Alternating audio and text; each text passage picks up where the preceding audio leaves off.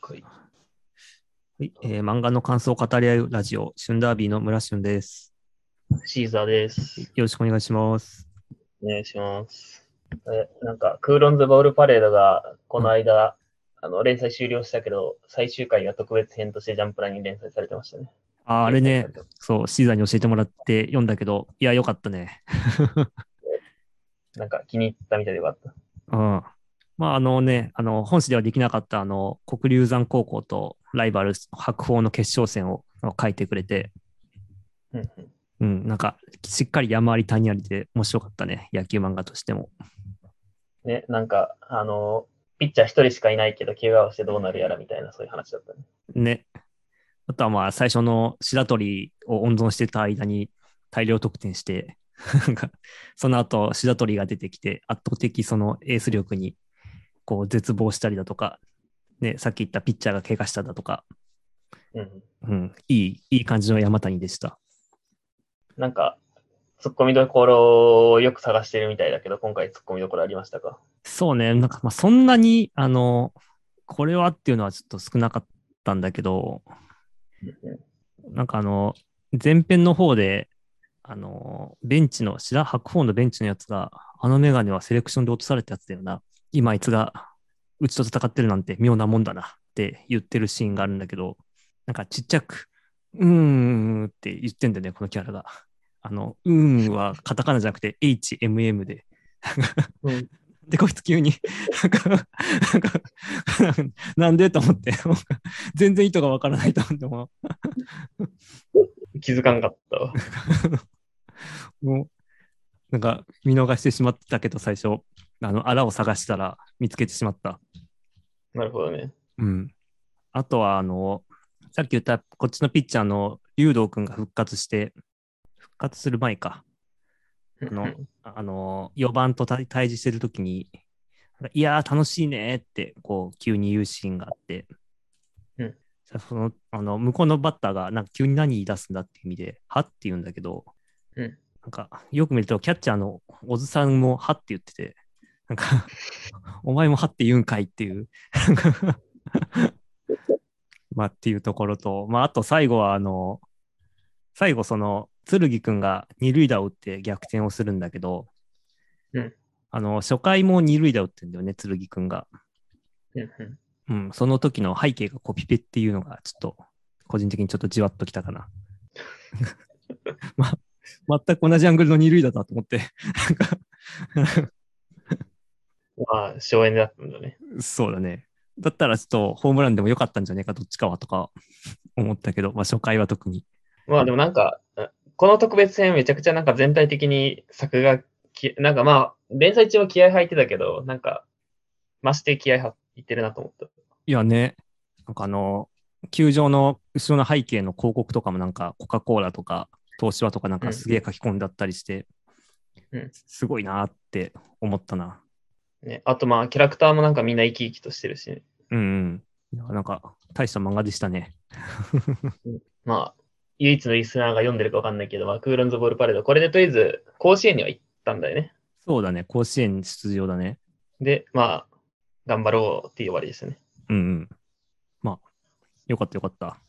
からなんかまあ最近のジャンプはこう連載終了した後にちゃんとこうジャンプラとかで完結させてみたいなのはあるよね。あたまになんか単行本で完結するみたいな時もあるけど、単行本会話しないんだよなっていう時とかあるからね。まあでもなんかタイムパラドックスゴーストライターもコミックスで完結したけど、なんか一応ジャンプラでちょっと連掲載されてたよね。あ、そうなんだ。えそうそうそう。読。読んでないい。読んでないな。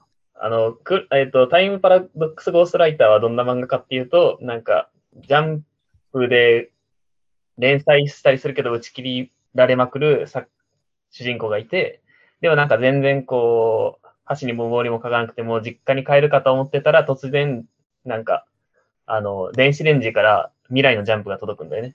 そうね。で、その未来のジャンプに書かれてる、なんかあの、ホワイトナイツっていう漫画がめちゃくちゃ面白いから、あれな、なんだっけなんか、自分、なんかパク、出来心でパクパクったんだっけいや、なんか、そう、い夢かと思ってたんじゃなかったっけ、最初。なんか最初そんな感じだよね。夢かみたいな。そう。まあ、出来心といえば出来心で、書いて送ったらなんか絶賛されたみたいな感じだったような気がする。ね、まあで、それで、まあ連載会議通って、でもなんかそのジャンプが毎週届くんだよね。うんうん。で、やってるうちにどうも、なんか、あのー田舎に住んでる女の子の考えてるものと類、完全に一致していて、みたいな話が筋書きだよね。そうね。で、まあなんか、この、その、タイムパラドックスゴーストライターではなんかその、万人に受ける透明な漫画みたいなのが目指すべきものとして書かれてたんだよね。ああ、そうね。そうそう。村新はああいうのあると思います万人に受ける透明な漫画そうそう。ええまあ透明かどうかはあれだけど、ワンピースとかは万人に受けてるのではえ、マジでそうでもない。わからん。俺、ワンピースあんまりついていけてないけど。ななんか、アラバスタ編ら辺で俺はなんか、まあ、ああ、透明な漫画ってどういうことだアンチ、アンチがいないっていう意味かな。えあれなんだったっけ俺もなんか、わから、わからんと思ってなんか見てたけど。あちなみになんかその透明な漫画を目指してた、なんかそのヒロインというか、なんかそのホワイトナイトの原作者の女の子は、なんか追い求めた結果過労死して死ぬんだけど、うんうん。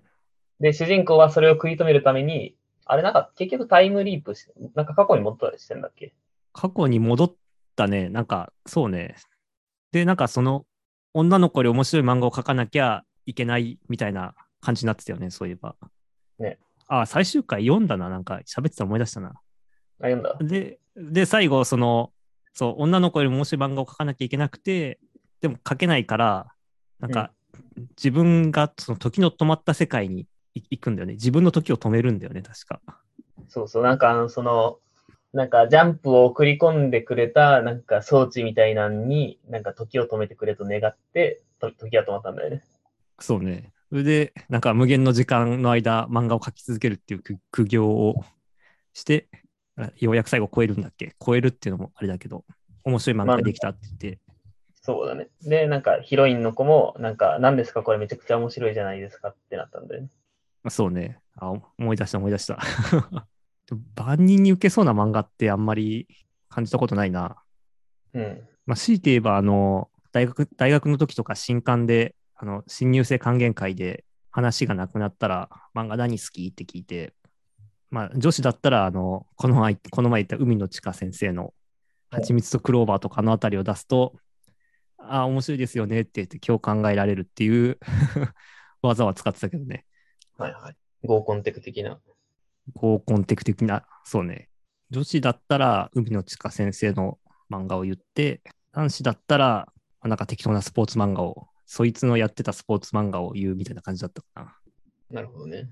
全然関係なかったけど。まあまあ、全然。まあなんか、そうだね。俺もはなんかそんなにこう透明な漫画なんてないんちゃうかなみたいな話は思うから、うん。あ透明な漫画はないんちゃうかなと思いました。あ。なんか万人に受ける漫画みたいなのはないんちゃうかな。なんか、そういうのは多分なさそうだけど、なんかそれを目指す人はいそうな気はするなと思ったな。なんか、うん。まあ、そういうふうに気をつけて書きたい人はいる気も、気がしましたね。なるほどね。うんまあ、というタイムパラドックスゴーストライターっていう漫画が、まあ、連載中はなんか途中で、なんかい、こう、その透明な漫画に対しての答えはなく終わって、その完結編がコミックスで書き下ろされたんだよね。おおーなるほどね。そう。ないや、なんか、大事なことやから連載最終話でややらせたりよと思ったんやけど、まあ、結果そんな感じ。間に合わなかったのかな ?1 話分。わから ん。謎の力が働いてましたね。あでも他のと一緒に終わらせたいとかあるのかなやっぱり、この間言ってたあの、他のを一斉に始めたいから、うん一。斉に終わらせたい。うん。あるかもね。えー、でも今週のジャンプうんは、まあ、レッドフードが、い今、あの、この試験が終わりましたね。終わりましたね。どうでしたかあーなんか、面白かったね。だからどう、この作戦が最良だったのかっていうのをちょっと考えながら読んでたんだけど、うんうんまあ、レッドフードはその狩人になるための試験をこうやっていて、で、その泥系を試験官2人と参加者2、30人ぐらいかな、でやっていてっていうところでしたね。うんうんうん、で、そう主人公たちが最初何人かで協力して、その試験官の手錠を奪い取ろうっていう、手錠がなければ逮捕できないからっていう作戦をやっていて、で、今回でどんどんあの味方が増えてきて、えー人海戦術で、えー参加者全員で試験官をと戦って、まあ、あの時間内いっぱい、えー逮捕されずに行くっていう作戦がうまくはまって、えー全員合格という形になりましたいいよ。でこれなんか多分試験の構造的にあの捕まってもタッチすれば抜けられるから、うん何あの人海戦術で攻めて捕まったら解放してまた攻めるを繰り返せば多分試験の構造的には合格できるように作られてたんじゃないかなというふうに思ったんだけど、うんまあでもそのみんなが協力して攻めるっていうのがこのやっぱそもそも、ね、みんなが協力するってことが難しいからこのみんなを協力させるっていうところがこの試験のポイントだったのかなとそういう意味でこの主人公のこの人海戦術で仲間を集めて、えー戦うっていうのはまあいい作戦だったのかなっていうふうに、えー思いました、うんうん。そうですね。まあ、まさか全員合格とは思ってなかったけどそう。なんか何、あ、まあ、確かになんか、ハンターハンターとかだったらなんか結構落ちたりする。そうねでもまあこのこの感じで 誰か合格しないっていうのもなんかちょっと悲しい話ではあるのでまあいいかっていうふうに思いましたね、うんまあ、悲しいっていうのはその結局タイミングの問題になるじゃん捕まって解放してもらって捕まって解放してもらってだだとそうするとタイミングが合わなくて捕まってる人がこう貧乏くじを引くみたいな形になっちゃう、うん、完全に運になっちゃうから、うんまあなんかそういうのは違ったのかなと思ったうんうん。確かに。まあ、そんな感じかな。まあ、ちょっと掲載順位が最後で今、一段落しちゃってるから、今後どう展開していくのか、ちょっと気になるとこではあるけど、まあ、良かったかなという感じですね。どうなるやら。まあなんか、こんだけキャラ出して説紹介をしてきたからなんか使い捨てはしなそうな気がするけど、一旦またなんか、主人公にフォーカスするのかなどうなんだろうね。ね。まあ、この後多分またあの、おじいさんの話に多分移るんじゃないかと思うんだけど、一応これってもう狩人になったってことなんかなまあ、なったんだと思うよ。うん。なるほどね。狩人は何するんだろうね。まあ基本的には多分今までの話だと村からの依頼を受けてそこにいる人狼を借りに行くのが、まあ、し仕事の一つだよね。なるほどね。まあだからここにいるみんなは、まあ狩人として人狼を倒せるぐらいの能力があると判定されたと、認定されたと。あそうね。そう。では物語のストーリー的にはど、どこに行くのかなっていうのがあるよね。なんか、直参と呼ばれる人狼の、なんか、ボスみたいなやつらを倒しに行くのか、うんそれともなんかその、おじいさんの方の黒幕の方のなんか、メタっぽい方向に行くのか、メタっぽいというか、黒幕みたいなところに行くのか、どう展開するんだろうな。まあ、あれじゃないのなんか事件が舞い込んでくんじゃないのああ、いや、事件が舞い込んでくるほど、なんか、大丈夫かなって思ったんだけどね。その、話数的に。なるほど。うん。うーん。え、でもなんか話動かすんだったらそうなんじゃないのなんか依頼が来る。まあそうか。で、依頼を皮切りに、なんか、どんどん連鎖的に次の話を持ってくるのか。まあもしくはそのレッドリストが狩人組合に襲ってくるかだよね。ああ、そういうのもありそうだね。うん。なんか結構テンポを早めてくるんじゃないかと思うので、結構キャラも出たし、うん。まあ襲ってきたりするのはいい線かもしれないな。そうだね。まあ、どうなんだろうな。なんか、ビルドキングって最近やってたじゃん、連載。ああ、島ブーだね。うんそうそう。なんか、あれはなんかもう、試験中に連載終了したよ ね。そうね。そうそう。いや、なんか急ぎいいなと思うけど。うん。ちなみに、ビルドキングもジャンプラで完結したの読んだ。え、そうなの全然、それ多分読んでないわ。めちゃくちゃなんか4話分ぐらいの体調編の完結があって、へえ。完結しましたよ。え、そうなんだ。なんかあの、あれだよね。あの、特性というか、なんか体からなんか、いろんなあ色そう色のあれを出せるみたいなので。そう、なんかビルドキングは何かっていうと、なんか主人公2人いて、で、なんか世界、なんかまあとりあえず建物が、家が動くような世界で、なんかまあ、そういうなんかモンスター、動く家のモンスターから身を守るために人はみんな家の中に住むんだけど、その家を作るのが、なんかその主人公たちの目指すところなんだよね。そうね。で、なんかその職人になるための試験を受けてる最中になんか外敵から襲われて、なんやかんやしてたら連載が終わり、 で、なんか、なんかそ、それでなんかこう伝説の家だみたいなんで終わったんだけど、その伝説の家が何かをジャンププラスで保管されて、で、最終決戦みたいなやつだね。へだよ。ーなんか主人公のビガー、ビガーか。なんかあの、人間がみんな持ってる、あの、活力みたいなのが、なんかすごくて、で、弟のがなんか世界を滅ぼしうるような、なんか悪、悪のビガーっぽい、闇のビガーっぽいことが書かれてて、本編では。そのあたりも回収されたのかな。あ、そうそう。回収されてたよ。へーちょっと後で読んでみようかな。あったあった。うん島ブーの漫画はね、なんか、どれも面白いから、ビルドキングもかなり行くのかと思ってたら、スッと終わって、うん。人気なかったんかね。まあ、まあ、そうね。なんかトリコで見たなって気持ちになるよね、あれ。だ まあ確かにね。 からなんかそこがちょっともったいなかったのかもしれない。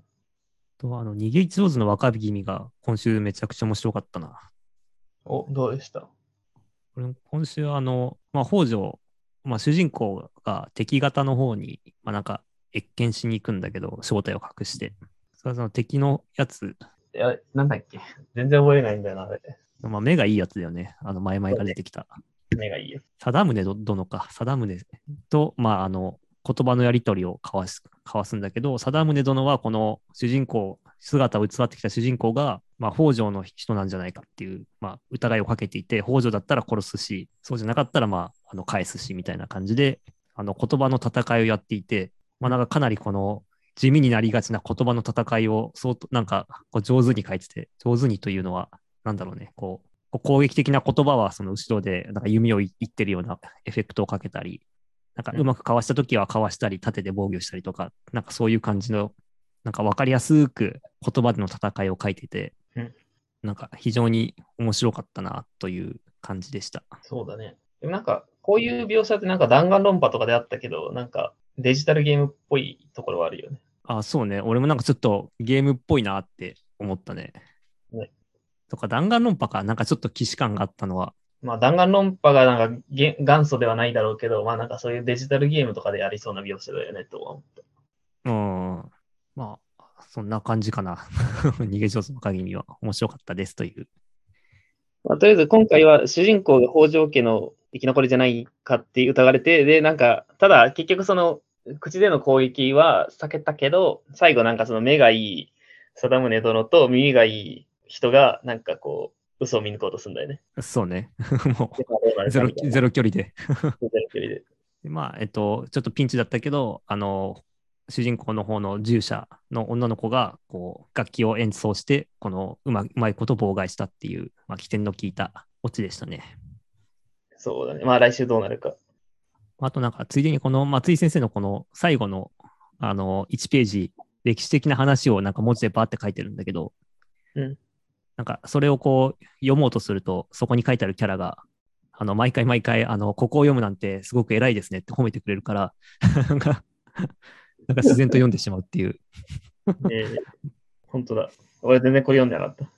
読んでなかった。あの、読んだけど覚えてはないけど、なんかこう、毎回褒めてくれるから、毎回読んでる。いいコーナーだね。まあなんか、どれも全体的に今週も面白かったんだよな。なんかありますえー、なんかあるか。面白かった以上の感想が出るやつか。 あんまりないんだよな。そうだね。なんか、クーロンズボールパレードとなんか、なんかその辺の漫画の話をしてしまって、ちょっと、うん若干満足してしまったところある。じゃあ、あの先週話したイカゲームの話をしようと思うんだけど、はいはい。そうあのあれを全部見たんですよ、イカゲームを。うんうん、イカゲーム、先週ちょっと話したけど、何かっていうと、今、ネットフリックスでなんか全世界一位の人気を誇っている、まあえっと、デスゲームのドラマで、韓国、韓国ドラマで、まあ、主人公がすごいクズ、怪獣みたいなクズで、えっと、金をやるから、このギャンブルに参加しろって言われて、えっと、いろんな人が集められて、そこで、まあ、デスゲームをするっていうお話なんだけど、結構デスゲームだから、その神様を言うの言う通りにとか、カイジみたいな、こう、知略謀略をこうメインの話なのかなと思ったんだよね。こういかにしてこのゲームを勝つかとか、相手を騙すかとか。うんうたん。だ、あん案外、案外そういうテイストではなく、なんか、綱引き勝負があったんだけど、第2話で。うんうん。で、なんか主人公サイドは、こう、女の人と老人とかがいて、明らかに力が強くないんだけど、だから勝てるのか、まあ、負けたら死ぬわけ。うんうん。で、なんかまあ、えーまあ、どうやって勝ったかっていうと、なんか綱引きのなんかセオリーみたいなのがあるらしく、なんか最初はみんなで足を踏ん張って状態を一緒に倒して、なんか耐えるうと。んで、相手が疲れてきたら、こう、引っ張っ一気に引っ張って、こう、消防、消防を消するのが、まあ、セオリーみたいな。うんうんああ、なんか、結構、正面から戦うんだっていう感じで。で、まあ、やってた、やってる間に、あ相手の方が強いから、どんどん引っ張られていくので、えっと、わざとこう、前に3歩進んで、相手のバランスを崩して、崩れたところをもう一回引こうっていう作戦で、まあ、その回は勝つんだよね。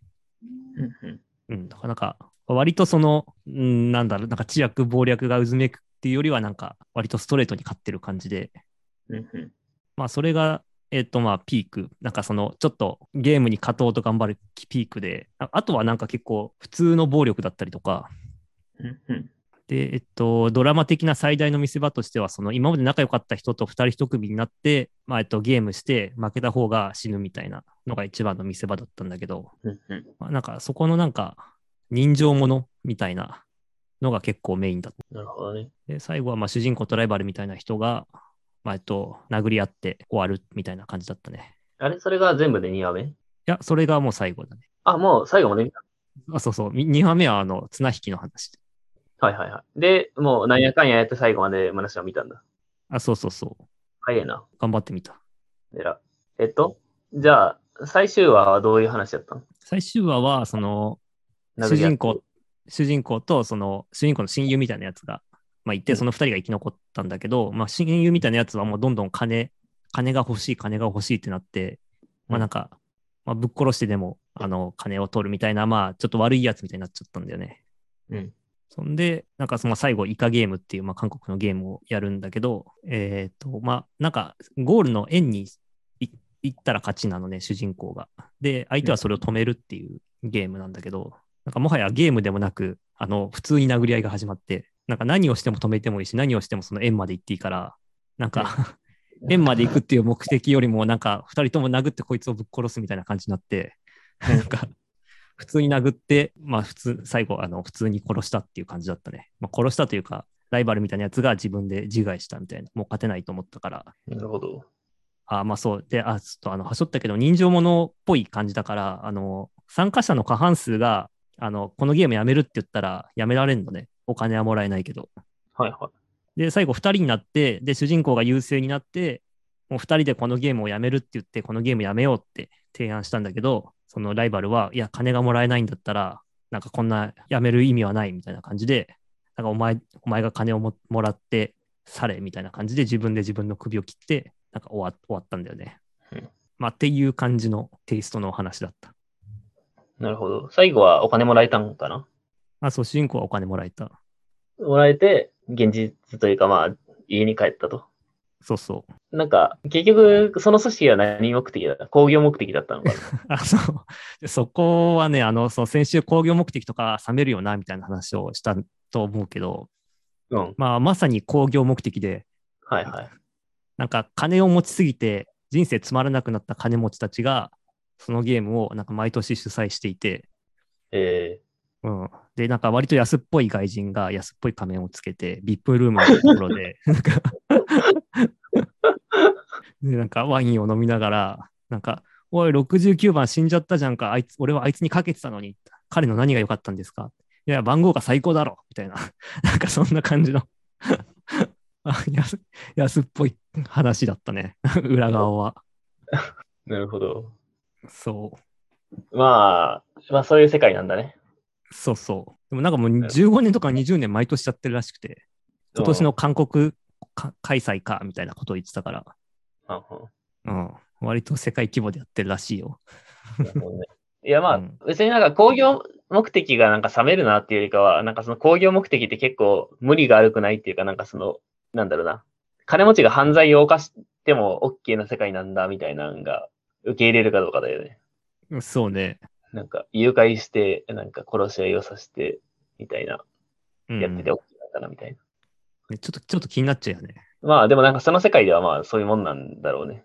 うんそうね。多分韓国が原あの舞台だけど、韓国の警察も多分そんな捜査しないんだろうな。こういう件に関しては、みたいな。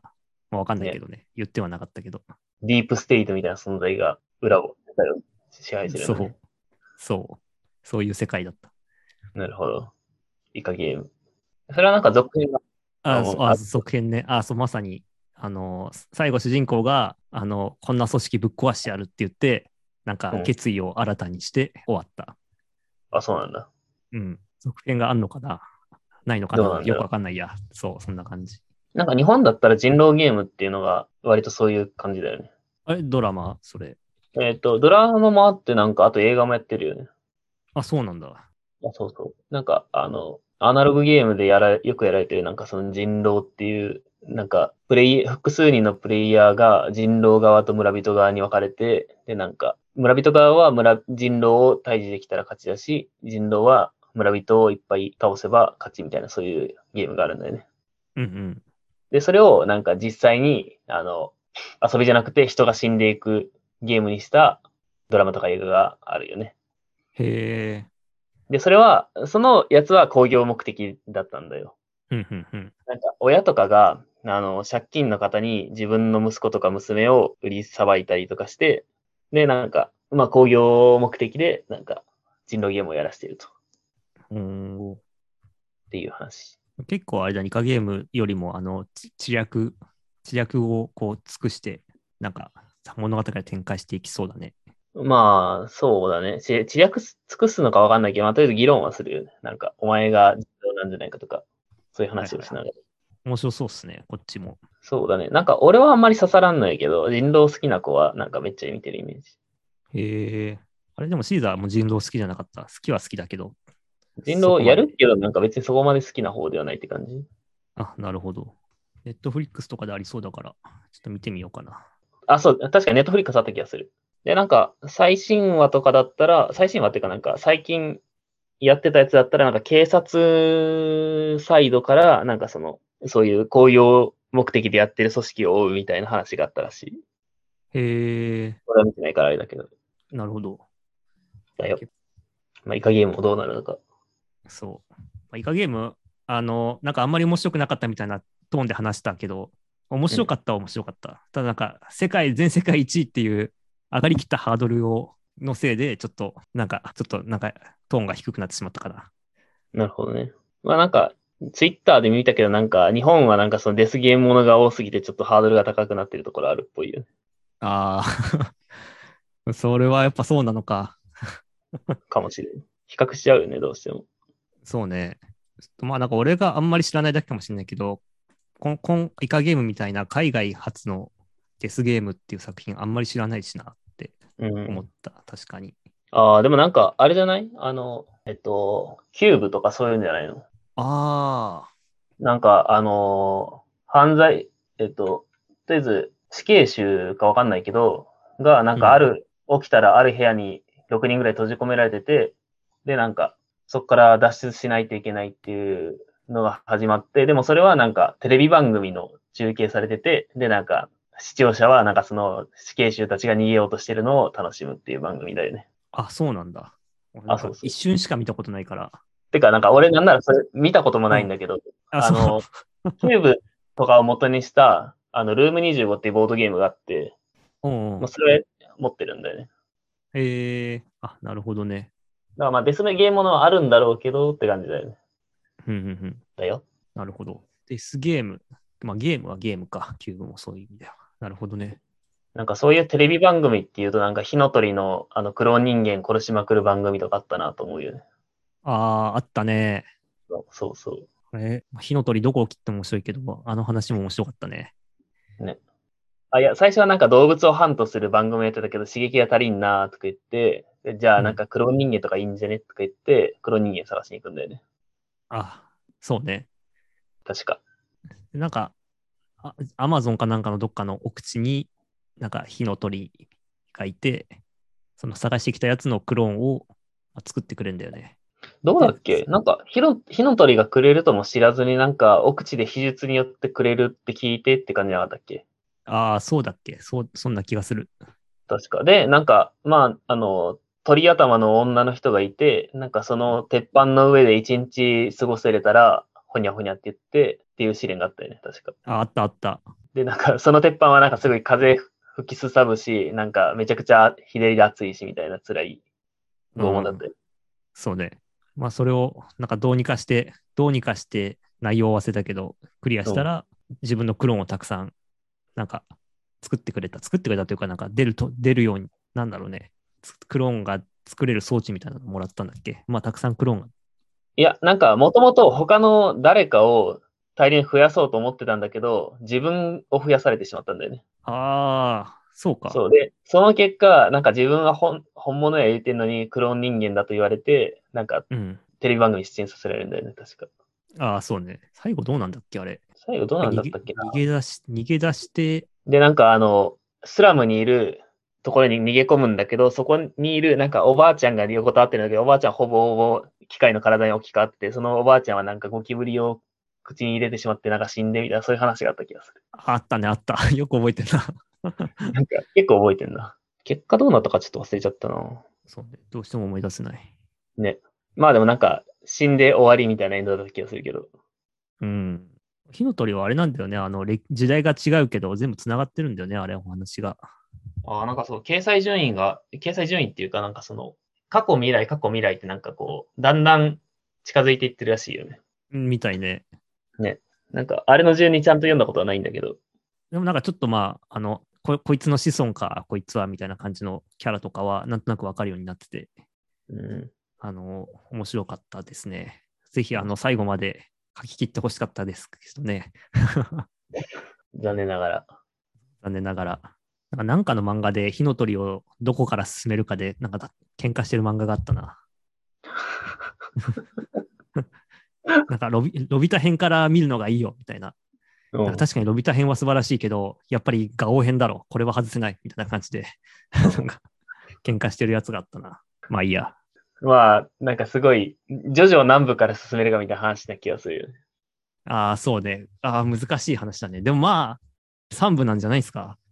あ、そう。なとんりあえず。わからん。俺なんか、あの、ジョジョ最初に読んだの小学校の時に5部から入ったからさ。あなんか、ちょうどなんか小学校の時に連載してたのが5部だったから。あ、あ、なるほどね。まあ確かに5部も入るのはいいよね。確かに。うん。まあ、小学生の時に何やってるかわかんないけど。俺多分ちょっと上で小学校高学年か中学生ぐらいで初めて6部から入ったんだよね。